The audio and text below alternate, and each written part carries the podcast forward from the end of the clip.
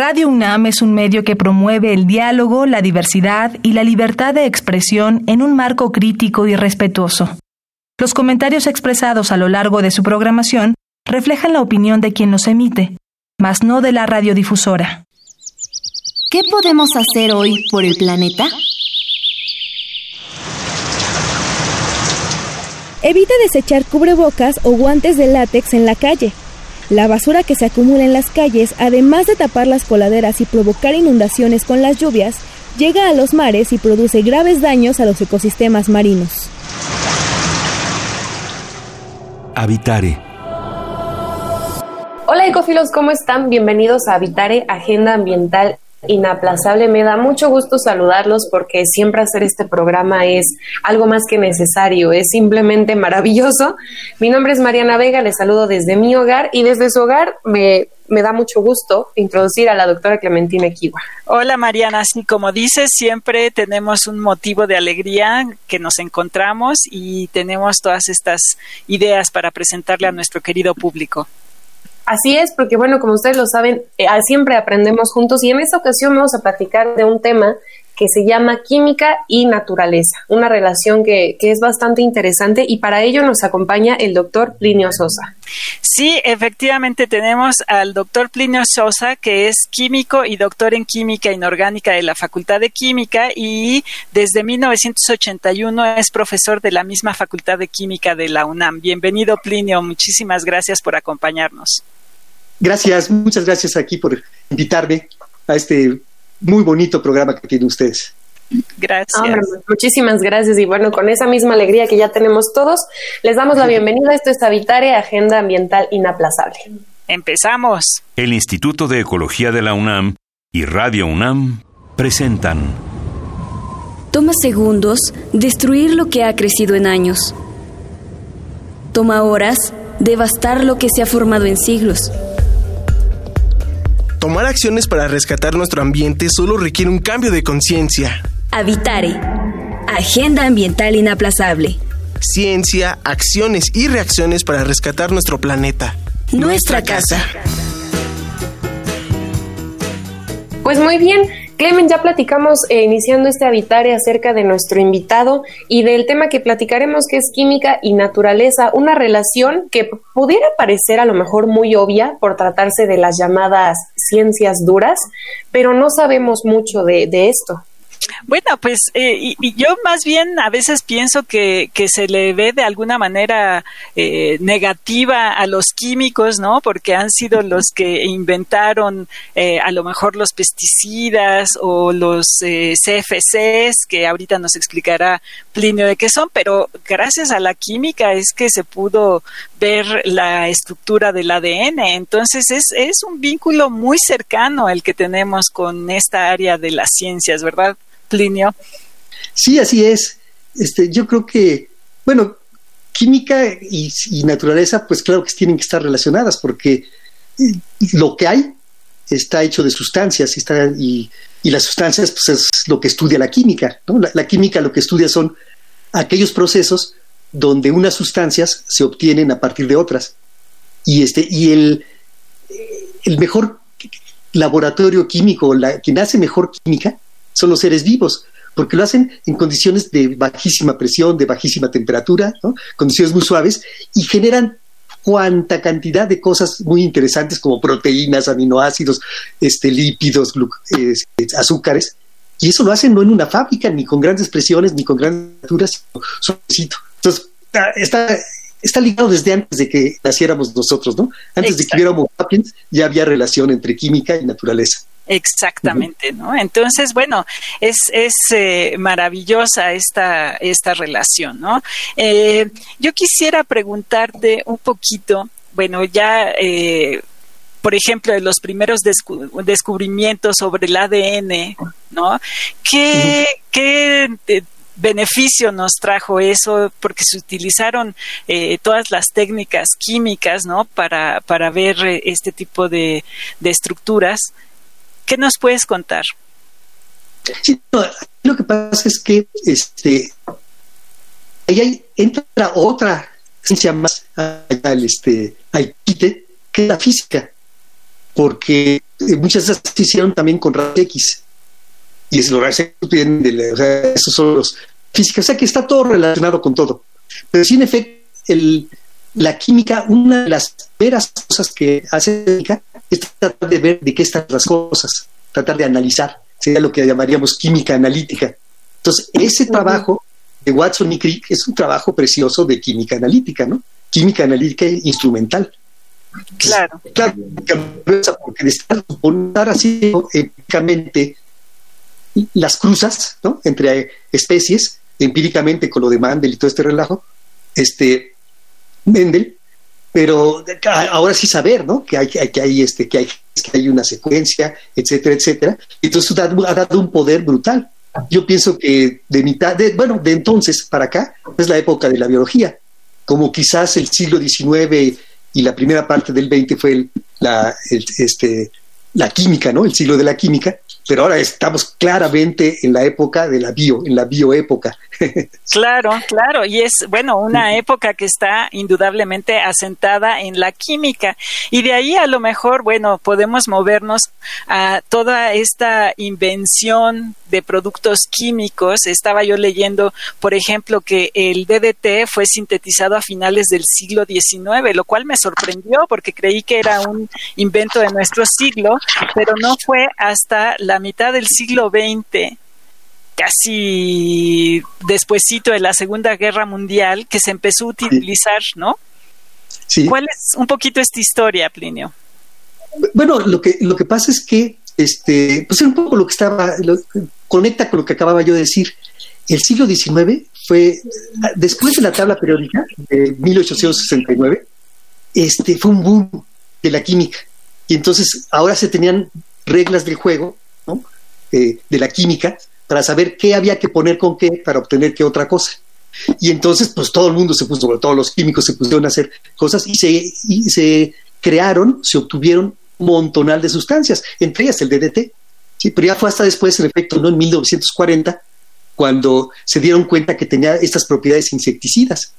Y de momento, pues fue la gran salvación, porque esto lo pudieron aplicar en la, en la, este, en la guerra, pues estaban eh, enfermando de tifo los soldados y entonces con el DDT pudieron combatir el tifo.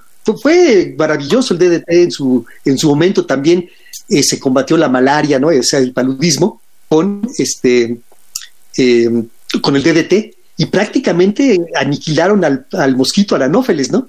Como no se hizo en todo el planeta, entonces pues, hay lugares donde todavía hay este, malaria, todavía hay paludismo pero se pueden aniquilar algunos de estos este, bichos. Uh -huh. y, y, bueno, otro ejemplo wow. interesante, quizás estaría bien que platicáramos, es el de los clorofluorocarbonos. Sí, es, es, muy, muy bonito, porque este, el asunto es el siguiente. Para comer necesitamos refrigerar los alimentos, uh -huh. para necesitamos refrigerar los alimentos. Entonces ya había los físicos, los termodinámicos, ya habían encontrado una manera de este, enfriar las cosas y es muy simple. Eh, toman, un, eh, toman un gas, lo comprimen, se, al comprimirlo se calienta, lo lanzan hacia una tubería por donde pasa agua con un serpentín y entonces se enfría, se vuelve a, se condensa. ¿sí? Entonces sale de allá de ahí en forma líquida. Entonces lo pasan en forma líquida y este y luego pasa por una válvula de expansión, te cuenta un, este, un tubito delgado y luego pasa un tubito ancho y entonces se expande. Pero para poderse expandir se necesita energía. ¿De dónde toma la energía? Del interior del refrigerador. Entonces se enfría el interior del refrigerador. Está hecho ingenierilmente para que, para que sea de esa manera. Y entonces, pues, ese mismo eh, sustancia que se expandió se vuelve a comprimir, se vuelve a lanzar a que se condense, se vuelve a expandir, se vuelve a comprimir y así es un ciclo y está muy bien, pero pues, tienen que ser cosas, este, sustancias muy especiales que tengan que tengan este paso de líquido a, a gas eh, hasta temperatura, eh, que no sean tóxicos, que no sean explosivos, que no estén, etcétera. Y que los no puedas tener en tu casa, ¿no? Que los puedas tener en tu casa, sí, o sea, hay una fuga, ¿no? Por alguna razón, pues que no te, te envenenes, ¿no? Claro. Pero ellos lo que habían usado antes eran éter, que es tóxico, que es inflamable, amoníaco, que también es tóxico, inflamable, este, dióxido de carbono, que es muy tóxico, de azufre, etcétera, ¿sí? Y entonces la General Motors estaba pensando en eso, entonces le encargó a uno de sus, de sus, de su grupo de químicos que buscaran alguna sustancia que tuviera estas características que se necesitaban. Y el, el, el jefe de ese equipo se llama Thomas Midgley, Thomas Midgley Jr., porque era el hijo. Y entonces él fue el que en un trabajo de química muy interesante encontró esto. Es básicamente lo que hizo fue tomar metano, es un carbono con cuatro hidrógenos, y sustituir los hidrógenos. En vez de los hidrógenos metió dos cloros y dos fluores. ¿sí? Y con eso cambió el asunto porque esta nueva cosa que es CCl2F2 y que se llama freón comercialmente, es súper estable y no es tóxico y no es inflamable y no, hace daño. Esto se volvió la quinta maravilla. Y pronto, pronto hicieron más, ¿eh? parece, cuatro, cinco, seis la misma compañía, entre 1930 y 1935. Y se empezó a usar en aires acondicionados, en refrigeradores, en refrigerantes industriales, en los estos eh, sprays, los aerosoles. Y entonces empezó eso que tú comentabas hace rato, un uso indiscriminado de estas cosas. Su principal virtud fue su principal defecto de estas sustancias, porque como son muy estables, entonces no se descomponen en la atmósfera.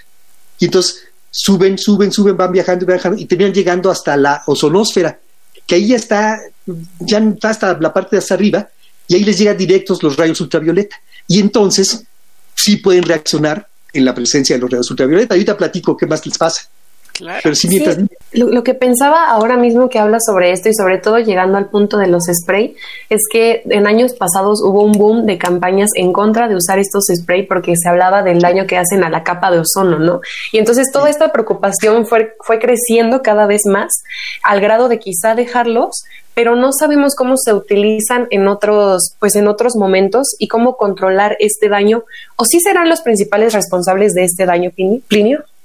Sí, sí, sí, sí, son esos los, los principales. Bueno, hay más, porque puede ser este, no son los únicos que lo, lo, que ocurre allá arriba en el, con el ozono es que está, este, eh, llega el oxígeno, hasta allá también está el oxígeno, pero la luz ultravioleta hace que reaccionen las moléculas de oxígeno. Y entonces con tres moléculas de oxígeno se forman dos de ozono, porque las de ozono son o tres, tiene tres oxígenos. Pero es un, es, es un equilibrio. Ese ozono no es muy estable, entonces se vuelve a descomponer y se vuelve a formar oxígeno. Entonces se forma ozono, se regresa oxígeno, se vuelve a formar ozono, se regresa oxígeno. Y es un equilibrio natural, ¿no? O sea, ahí nadie se mete en eso y eso permite que haya ozono suficiente allí. Cada vez que el ozono se vuelve oxígeno, pues lo, lo hace a partir de rayos ultravioleta. Entonces, lo que impide que la luz ultravioleta nos llegue a nosotros y que nos lastime. Pero cuando llegan estos cloro, fluorocarbonos, reaccionan también con el S y se sueltan átomos de cloro. Y esos átomos de cloro reaccionan con el ozono. Entonces se alteran el equilibrio, el equilibrio y eh, eh, quitan del lugar al ozono, se forma oxígeno, pero ya disminuye la cantidad de ozono y entonces pasan más rayos ultravioletas y pues nos ponen en peligro, ¿no? Y esas, esas moléculas de cloro no se precipitan, no se precipitan a la, a, la superficie terrestre. Es, en realidad, este, bueno, realmente no son moléculas, son átomos sueltos. Son átomos. Son los que se llaman radicales libres, porque al romperse el enlace, cada quien se va con su electrón y este y ese cloro que queda es, este, no cumple con la regla del octeto, entonces es muy reactivo. No, no, no se, no se vuelve a precipitar porque son, no pesan nada, ¿no? Son muy ligeros. entonces está, está, perfectamente bien allá. El ozono mismo es más pesado que el, esos átomos de cloro. Y entonces, este, sí, eso es lo, que pasa. Pero fíjate que estaba yo pensando en esto, a ver ustedes qué, qué opinan. Que el problema nuestro, bueno, nos toca a, nosotros, a los químicos, pero yo que tomé los físicos les ha de pasar a los, este, y quizás a los biólogos también. Y es que yo creo que es difícil ser Dios, ¿no? Porque, ¿cómo prevemos todo lo que puede pasar? Eso es lo que te iba a decir, ¿no? O sea, la creatividad humana estás buscando resolver un problema, como fue en el caso del, DDT, estás viendo que la gente se enferma, que está teniendo, está la plaga de, los mosquitos, ¿no? Caen los niños enfermos de aquí a allá, etcétera, etcétera, pues tienes que tomar una acción, ¿no? El chiste es tener esta capacidad de prever que no sé cómo le pueden hacer los químicos, ¿no? A lo mejor los biólogos tenemos una perspectiva diferente, pero ¿cómo le pueden hacer los químicos para prever eso? Pues es que sí, es, difícil, ¿no? Este, eh, dije el nombre del, que hizo estos fluoroclorocarbonos, el del freón, que empezó con el freón, y lo repito, Thomas Midley Jr. Y, y lo digo, o sea, a quién le importa el nombre, pero voy a decir por qué lo digo. Porque él se murió creyendo que había hecho el gran beneficio a la humanidad.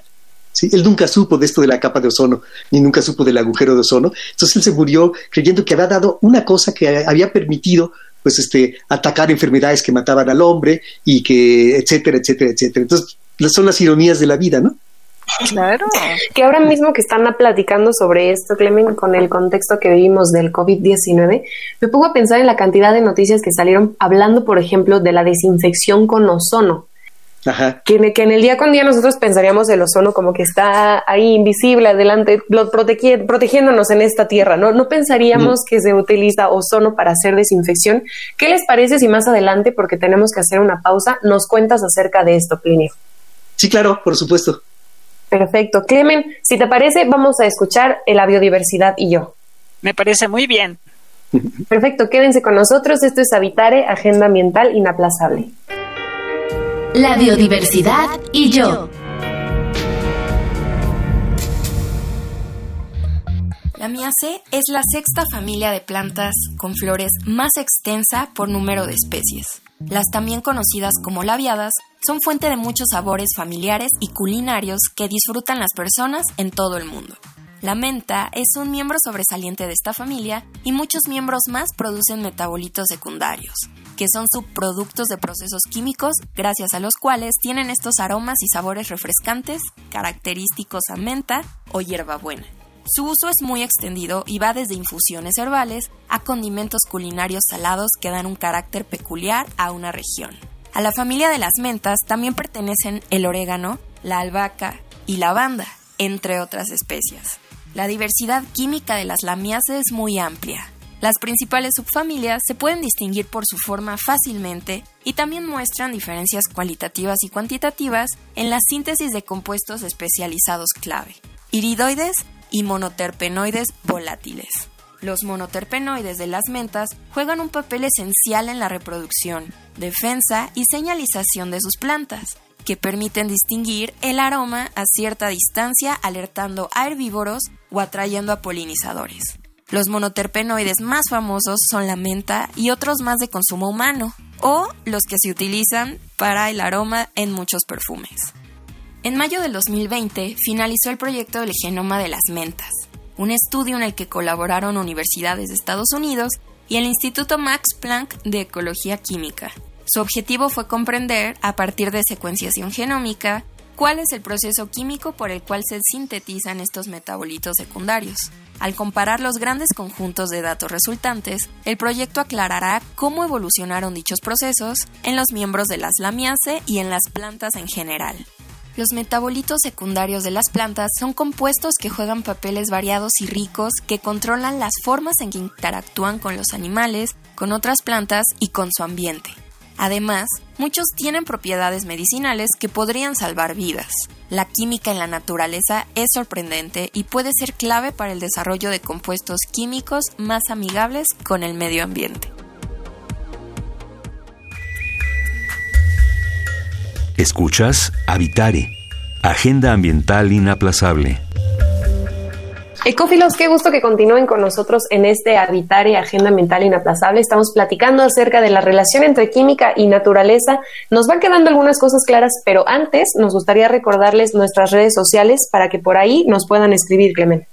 Claro que sí, por favor, búsquenos en Instituto de Ecología UNAM, en Twitter, arroba y Ecología UNAM, en Instagram, Instituto-Ecología UNAM. Para que nos puedan mandar por allí todas sus dudas o comentarios sobre el tema. Y bueno, pues en esta relación de química y naturaleza, con lo que ya nos explicaba Plinio, es, es impresionante pensar, por ejemplo, que existen diversas ramas de la química, ¿no? Pensar, por ejemplo, en la química de los alimentos o la química cosmética, etcétera. Pero en este caso nos quedamos platicando acerca de la desinfección, Clemen, que con el contexto del COVID-19 es muy pertinente.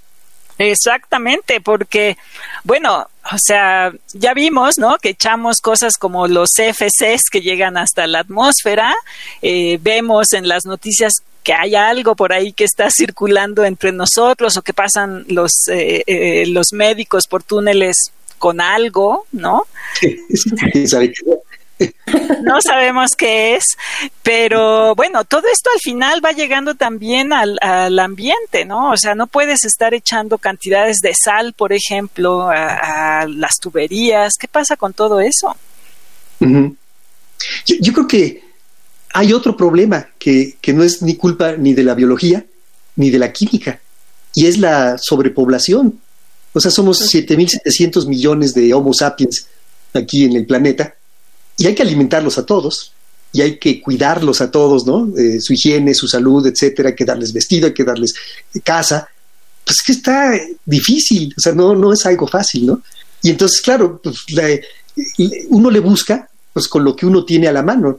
Y digamos, en el caso de los químicos, pues lo que tenemos a la mano es el de obtener sustancias con ciertas propiedades, ¿no? En el caso de los ingenieros, pues lo que es hacer aparatos, eh, equipos, máquinas, etcétera, etcétera, ¿no? Y este, pero, pues, insisto, no, no podemos preverlo todo. Ahorita me quedé pensando en la pausa, este, en el doctor Frankenstein. El doctor Frankenstein, pues él lo que hizo fue, eh, trató de jugar a Dios, ¿no? De crear una nueva criatura y no pudo prever todo lo que había previsto. Y, más que una novela de terror, es, este, es una novela donde el monstruo se siente engañado se siente engañado porque lo creó y, lo dejó solo allí, ¿no? Este, sin ningún otro de su misma congénere, ¿no? Y, es, y de eso es de lo que se trata. Y sí, ni modo, ¿no? Cada vez que creamos cosas, cada vez que, y, y la, la, la, ciencia es creadora, este, pues nos metemos en este problema de, de que no podemos preverlo todo, ¿no? Claro, pero bueno, ahí entramos ya también en, otro problema de ética que quizá es eh, los, los que están eh, regulando todo este tipo de cosas tienen que ser los que vayan previendo, ¿no? Claro. Sí, este, luego después eh, en otro programa podríamos hablar un poquito de lo de química verde. Si hay un decálogo, no, es decálogo, es dodecálogo, 12, 12 reglas que tienes que seguir para hacer sustancias y que, que, sea que amables con el medio ambiente, ¿no? Lo más hacer las, los procesos también tienen que ser amables, porque ya la sustancia final no hace daño, pero todo lo que se usó para fabricarla sí hace daño. Entonces hay un decálogo, un dodecálogo, perdón, ¿sí? ya lo claro. trataremos calma. Claro, y, volviendo a lo, lo, que platicábamos de la capa de ozono, ¿no? Que fue un problema que realmente impactó mucho a nivel mundial, pero al final de cuentas estamos viendo que la capa de ozono se está recuperando, ¿no? ¿Qué, ¿qué mensaje nos da eso? Bueno, se, se está recuperando porque eh, en efecto este, se dejaron, se prohibieron estas sustancias. Esto ya, ya disminuyó. Hay algunos que las siguen usando, pero disminuyó muchísimo. Y entonces este, ha dado tiempo a que se recupere, porque de todos modos allá arriba hay oxígeno, y mientras haya oxígeno, se va a estar formando oxígeno, ozono, oxígeno, ozono. Y si no hay intrusos, como en este caso el, este, el cloro que viene de los clorofluorocarbonos, se, se puede recuperar, ¿no? Por cierto, hay, algo que no podemos, este, siendo mexicanos, no podemos este, no decirlo. Y es que quien descubrió este ciclo y, y la forma como este intruso este, se metía en el equilibrio que había entre oxígeno y ozono, pues fue nuestro querido Mario Molina, ¿sí? O sea, nuestro único premio Nobel este, en ciencia. Claro. Entonces, este, no, pues él con su, eh, o sea, él este, estudió aquí la, en, la UNAM y después se fue a hacer el doctorado a, otro lugar, terminó, se hizo el doctorado, de hecho a Berkeley fue donde hizo el doctorado, y después trabajó en algunos lugares y terminó yendo o regresando allá a California, y allí este, en el jefe, que era Sherwood Rowland, este, él trabajaba en química atmosférica. Y entonces ya se, integraron, estuvieron trabajando juntos, me dijeron que también tenían este, doctorantes y alumnos, etcétera, etcétera, y de ahí, y de ahí salió. Entonces ellos pudieron este, deducir qué es lo que estaba pasando allá arriba. Y lo quiero mencionar porque también habla de cómo se hace la ciencia. O sea, no, no, no tomaron un, este, un globo aerostático y se fueron hasta arriba, hasta la ozonosfera, para tomar muestras. No, todo lo hicieron aquí, simulando las condiciones que deben de haber en la ozonosfera. Claro, en un laboratorio. En, su laboratorio. Y trabajar con gases, hacer química de gases es muy, muy difícil, no es nada sencillo. Entonces, este, sí, sí, sí, sí, sí vale un premio Nobel. Bueno, aparte por lo que nos ayudó. Si no hubieran hecho eso, nadie se hubiera dado cuenta que, el, que se estaba formando ese agujero de ozono y estaríamos en, problemas, ¿no? Ese agujero de ozono no es un agujero, nada más simplemente es que se adelgaza la capa, ¿sí? O sea, disminuye la concentración de ozono y con eso ya alcanza a pasar, pero no, no es que se haga un hueco tal cual, ¿no? Claro, pero, pero eso también, o el que se hayan suspendido los CFCs, también nos da una idea porque seguimos usando refrigeradores, ¿no? Seguimos usando aire acondicionado. Se desarrollaron eh, productos diferentes que no tuvieran esta propiedad de, de, dañar la capa de ozono, ¿no? Así es, exactamente. Entonces, este, pues cada vez que hay un reto, ese reto se vuelve un impulso de la investigación. Y entonces, a la hora de que no puedes usar estos, pues hay que tener otros. Y se han regresado, algunos han regresado al amoníaco y otros, y, y otros han generado otros nuevos sustancias este, que, nunca son tan buenas para la refrigeración como los CFCs, pero ahí van. ¿sí? Lo que hicieron fue, lo que hay que quitar es el enlace carbono-cloro, porque ese es el que allá arriba. Entonces, más bien, quitan el, el cloro y ponen hidrógeno y eso ya se parece mucho a los clorofluorocarbonos. ¡Qué increíble!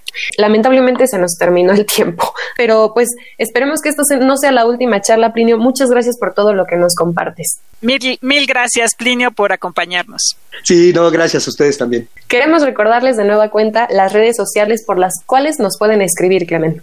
Sí, claro que sí. Por favor, por Facebook a Instituto de Ecología como UNAM, en Twitter arroba y Ecología UNAM, en Instagram Instituto-Ecología UNAM. Y bueno, queremos agradecer al Instituto de Ecología de la UNAM y a Radio UNAM. En la asistencia, Carmen Sumaya y la información de Aranza Torres e Italia Tamés. Voz de las cápsulas de Lisbeth Mancilla, operación técnica y producción de Paco Ángeles y en las voces los acompañamos Mariana Vega y la doctora Clementina Kiwa. Los esperamos en el próximo Habitare Agenda Ambiental Inaplazable. Hasta la próxima. ¿Qué podemos hacer hoy por el planeta?